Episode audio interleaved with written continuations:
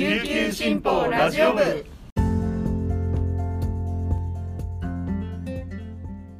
いたい皆さんいかがお過ごしですか？今日も琉球新報ラジオ部をお聞きいただきありがとうございます。6月6日火曜日本日の担当パーソナリティはデジタル推進局の大城典子です。午前10時半現在の那覇の気温は27.5度。天気は晴れ時々曇りとなっています。さあ今日も梅雨とは思えないような綺麗な青空が広がっている那覇の町からお伝えしています。私は先週水曜以来のラジオ部担当なんですが、えー、今日のオープニングトークで話すことがないなーって昨日の夜から実は悩んでたんです。というのもこの1週間ほぼお家の中にいたんですよね。朝からあんまり爽やかじゃない話で恐縮なんですけど先週火曜に2番目の子が胃腸炎になったんですよ。あのまあ上からも下からもってやつでちょっときついやつで。それが火曜でで台風で暴風警報が出た木曜には今度は3番目の子が中耳炎にかかってでその日の夜に次は夫が胃腸炎に感染したんです。で、えー、明けて金曜次はこの中耳炎で苦しんでた3番目のチビがまた胃腸炎が移ってダブルパンチを食らってですね もう家庭内パンデミック状態で地獄でした。土日でやっと落ち着いたかなという感じだったんですが、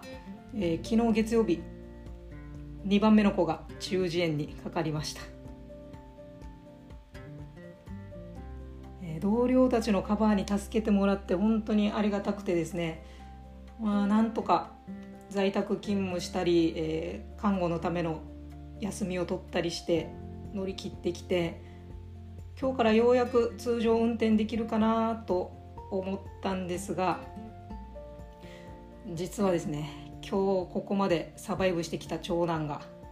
発熱でお休みしちゃったんです。もうなんかここまで何かのクイズやってるみたいですよね。1番目に胃腸炎にかかった人は誰だったでしょうか？みたいな。マジでなんて日だって毎日叫んでます、まあ、今日はなんとか長男と一緒に過ごしながら在宅勤務を頑張りたいと思っています。ということでさあ気持ちを切り替えて、えー、この時間までに入った沖縄のニュースをお届けします。最初のニュースです。4月に宮古島市で発生した陸上自衛隊のヘリコプター事故をめぐり陸上自衛隊は停止していた同型機約40機の訓練飛行を6月中にも再開する方針で調整していることが分かりました。これまでも任務のための飛行は続けていました。今後所属する施設の周辺自治体などへ再開の方針を説明します。防衛省の関係者によると陸上自衛隊で機体の点検や隊員への教育を続けてきましたが機体に構造的な異常は確認されず訓練飛行を再開できると判断しました。事故ヘリと同型機は全国で約40機ありますが各基地個別の数は公表されていません。事故に関しては今年4月6日陸上自衛隊幹部ら10人を乗せたヘリが航空自衛隊宮古島分屯基地を離陸して10分後にレーダーから消失。陸上自衛隊は事故と判断し海から6人を引き上げて死亡を確認。見つかっていない4人についても捜索や機体の状況から死亡と判断しました。この事故は陸上自衛隊の航空機事故では最大規模でした。続いてのニュースです。沖縄県内の軍事基地について有事の際には攻撃対象になると考える県民が83%に上ることが明星大の熊本博之教授らの研究グループによる世論調査で5日までに明らかになりました。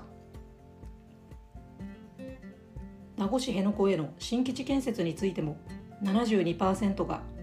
沖縄の基地負担の軽減にならないとしました。一方で若年層ほど安全保障環境の強化を望む傾向が見られ世代間の認識の違いも浮き彫りとなっています。この調査は2022年9月の県知事選以降に実施。その年の末までに県内14市町村から1053人が回答しました。調査では県内の軍事基地が攻撃対象にされる懸念についてそう思うが55%と最も高くややそう思うが28%で続きました。新基地建設の是非についても賛同が29%に対し反対が46%と上回りました。ただ若い世代の傾向を見ると日米安保体制の強化については18歳から34歳の49%が希望しており35歳から49歳の世代も43%が希望しました。最後は国頭村から届いたほっこりする話題です。趣味で刺繍を続け地域の人々から夏バーと呼ばれ親しまれている宮城夏さん94歳が5月の大型連休中に奥やんばるの里交流館で初めて展示会を開催し会場は多くの来場者でにぎわいました。国頭村奥に暮らす夏さんは奥区で生まれ育ち5人の子宝に恵まれました。13年前に夫が他界しましたが高齢にもかかわらず炊事洗濯をこなし現在も元気に一人暮らしを続けているそうです。いつも笑顔で元気に畑仕事を続け毎日欠かさないストレッチで開脚前屈も難なくこなす話題のおばあちゃんだそうです。刺繍は80歳の頃から始め趣味として畑仕事などの合間にコツコツと制作。5月の展示会では完成まで約3ヶ月を要した大作から展示作品で一番好きだという姫路城や大好きな猫を描いたもの自分へのプレゼントで描いたバラなどを展示。糸と布によって描かれる絵の世界は力強く繊細だったと記事に紹介されています。夏さんの作品のうち数点を琉球新報のニュースサイトでも紹介していますのでぜひチェックしてみてください。それでは今日も皆さんにとって素敵な一日となりますように今日も頑張っていきましょう。チューンチバティーチャビラヤータイ。